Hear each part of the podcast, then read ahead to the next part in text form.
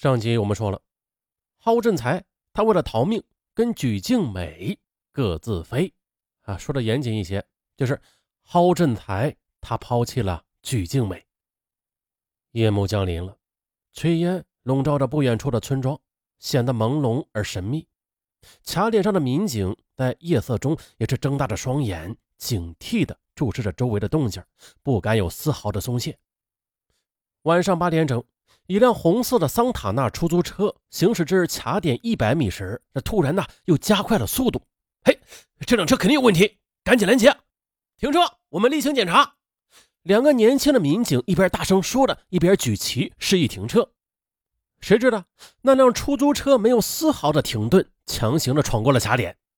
卡点民警刘志刚没有拦住那辆车，情急之下鸣枪警告。可是枪响之后，出租车的速度比原来那是更快了。眨眼间就没了踪影。不过万幸的是，卡点民警当时记住了出租车的车牌号。汇报之后，陈忠副局长他也感到事态严重了。啊，他沉思着想了一会儿，这辆闯关的出租车很有可能就是九七大案中的犯罪嫌疑人，有可能是到山里藏匿赃物，也有可能是来和举静美联系的人。总之啊，肯定是与九七大案有关系的。这是不容置疑的，必须尽快找到这个人。哎，不过的，这卡点民警放了几枪吧？啊，估计已经把这位闯卡的不速之客给定在山上了。山高路陡，路又被我们封死了，他是插翅难逃了。很快的，侦查员又通过车牌号找到了出租车司机。你为什么要闯卡？可是出租车司机却一脸很委屈的样子，无可奈何的说道。哎呀，是那个人拿着刀架在我的脖子上，逼着我闯卡的啊！我不闯，他会杀死我的啊！那你认识那个人吗？他是在什么地方下的车呀？我不认识那个人。当时吧，我载着他跑了好几公里，然后那个人就逼着我停车，我只好停下了。我哪知道他窜到什么地方去了呀？出租车司机不卑不亢，一口咬定不认识那个人。可陈忠他却果断地说。这出租车司机和那个闯卡的人一定是很熟悉的，或者是亲戚朋友，否则他不会玩命的帮他闯卡的。但是我们不能在出租车司机身上浪费时间，当务之急的要找到闯卡的人。专案组决定了加强卡点的警力，不能再发生有人闯卡的事件。专案组分析，这山里边有金矿，也生产黄金。而闯卡的人，他很可能到山里找到了化金师，哎，将这个赃物给融化了，然后又经过物理处理后再销赃。举静美，哎，就在村子里，那个不速之客很可能就是团伙首要的犯罪嫌疑人郝振才。这一时间呢，水帘洞镇变成了重要的战场了。十九日凌晨。闪烁的警车灯，尖叫的警笛声，几辆警车一起呼啸着开到了水帘洞镇。接着，盖州市公安局局长陈文清带领局党委全体成员以及民警四百多人，身穿迷彩服，手握冲锋枪，将水帘洞镇全面包围，挨家挨户的进行检查。啊，这水帘洞镇啊，好名字。画面一转，举静美她无力的靠在一棵很老的。歪脖子树上，他的心空空的，他的精神接近崩溃，他再也熬不过那可怖的黑夜了。直到此时，他的心里才明白，如今的下场是早就应该预料到的呀。可是呢，他却从来都没有想过要背叛他的情人郝振才。他决定了践行他们团伙曾经定下的那个君子协定。十九日清晨。紧急报晓，曙光出现。举静美颤抖着双手，把郝振才留给她的那包粉末吞了下去。黎明前的天空和残月、群山和田野，还有散落在田野中的人家，这一切都是灰白的。当灰白色的黎明不知不觉的变成了金黄色，一夜未眠的侦查员终于的在举静文家附近的水沟边。发现了举静美，侦查员马上送举静美去镇医院，可谁知半路上举静美就已经死了，医生诊断服毒自杀。哎呀，举静美服毒自杀之后，这条线索又断了。专案组分析，举静文的手里应该有赃物的，因为呢，举静美在死之前一定会把自己手中的赃物交给他的亲人。二十一日上午的专案组又传讯了惶惶不可终日的举静文：“你妹妹有没有交给你什么东西啊？”侦查人员问：“她，她没有，她没有交给我什么。”举静文就这样愣愣的坐在那里，极力的掩藏着自己的慌乱。一提起他的妹妹，举静文就止不住的泪流满面。你呢，得好好想想。举静美是几起抢劫杀人案的犯罪嫌疑人，他手里一定有抢劫来的金首饰的，那是赃物。如果在你手里你不交出来，那你就是犯了窝赃罪。举静文她毕竟是个本分的农村妇女啊，她沉思了良久，哎。终于的说出了实情，是这样的，十八日那天，我妹妹静美确实是交给我了一包东西，让我替她藏着。你把东西藏哪儿了？我，藏在了村边的石头缝里。接着，侦查员在举静文的指点下，终于找到了藏匿的那个小包。打开层层包裹的小包，发现了这里边有黄金戒指四枚，白金戒指一枚。白金手镯一对，这黄金手链一条和两枚黄金制作的毛主席像章，一共九件赃物。陈忠副局长马上通过电话和威海联系，把这九件金首饰的型号和特征告诉了威海专案组指挥部。威海方面回电话说了：“啊，那九件首饰啊和威海环宇金店被抢的型号是一样的，可以认定就是被抢劫的首饰无疑了。”哎呀，这赃物终于是找到了一部分啊！此时此刻，案子总算是对上号了，有了眉目。专案人员们紧紧地拥抱在一起，那是热泪盈眶啊！二是，专案指挥部发出命令，盖州全市乡镇派出所治保会协助公安机关全力搜捕犯罪嫌疑人郝振才、李正森和金松贵，并且悬赏奖励提供犯罪嫌疑人线索的群众。二日中午的。一个在山上放羊的村民向卡点民警报告情况：“哎，民警同志啊，我在山上放羊时啊，哎，发现这山上有一个穿着草绿色棉大衣的人。”联合专案组指挥部分析了，这山上发现穿草绿色棉大衣的人，很可能就是那个闯卡的不速之客。随即，马上派出一个小分队直奔放羊人提供的地点而去了。下午三点钟。他们终于找到了一个移动非常缓慢的人。这个人面色苍白，疲惫不堪，看样子体力是不行了。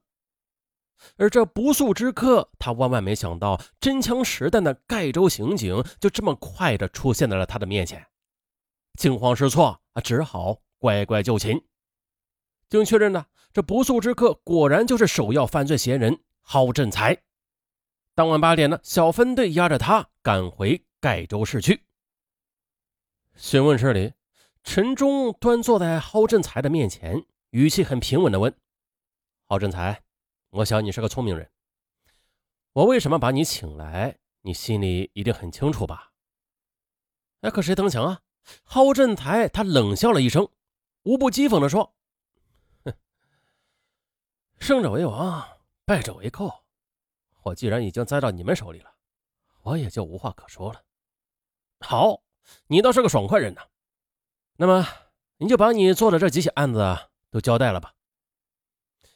可是啊，郝振才他只承认那三起入室抢劫杀人案是他组织人干的，至于详细的经过，哎，他却闭口不谈，还不交代了。我问你，你把威海环宇金店的黄金首饰都放哪去了？陈忠他突然问道：“黄金？黄金不在我手上，我把它交给许静美了。”郝振才脸上的肌肉跳动了几下，他猜测许静美应该已经死了，索性啊就一口咬定这黄金首饰都交给许静美了。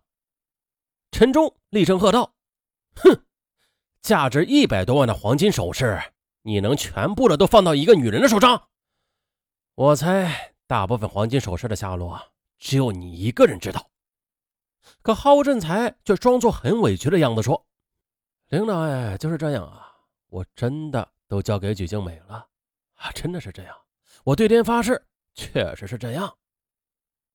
陈忠知道了，郝振才还存在着侥幸心理，就点他说：“你不说是吧？哼，举静美还有一张嘴呢，她也要说话的，对不对呀？说？”一听到举静美的名字，郝振才浑身不自主的颤抖了一下。他心里想：难道他没有死？这这不可能啊！他一定已经不在人世了。询问室里。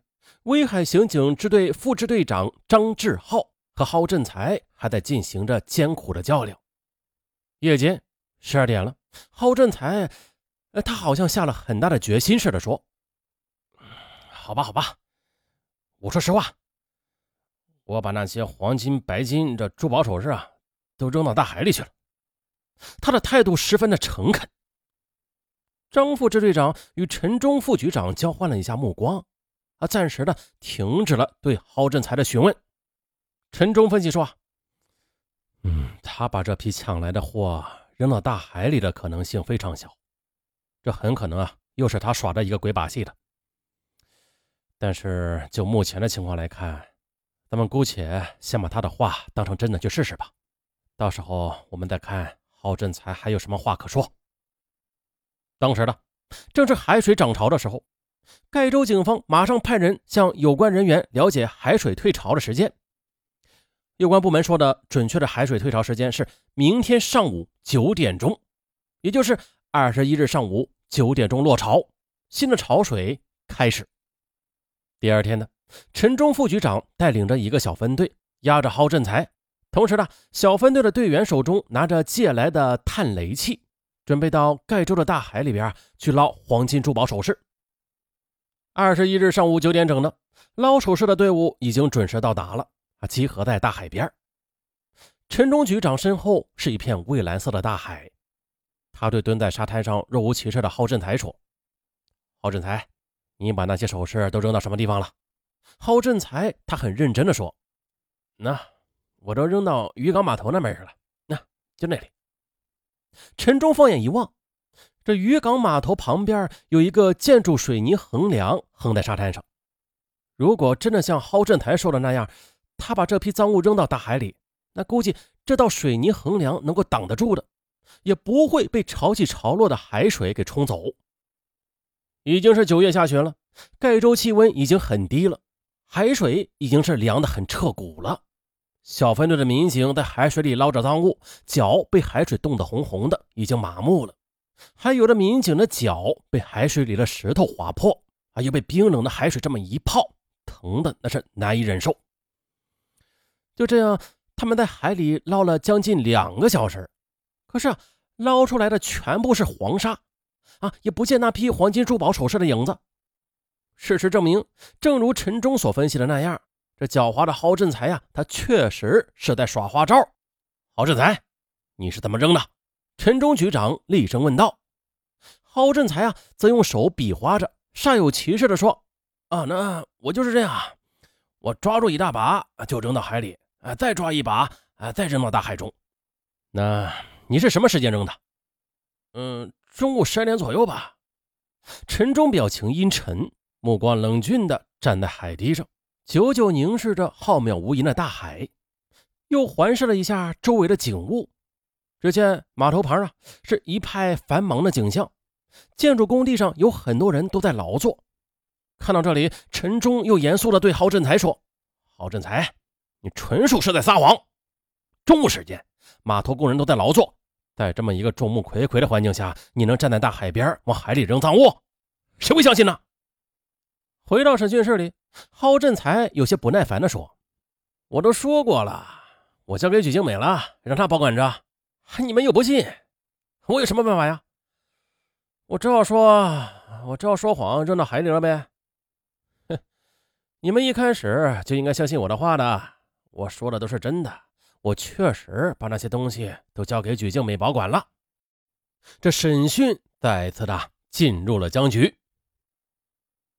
好嘛，啊，本起案子也真够长的了。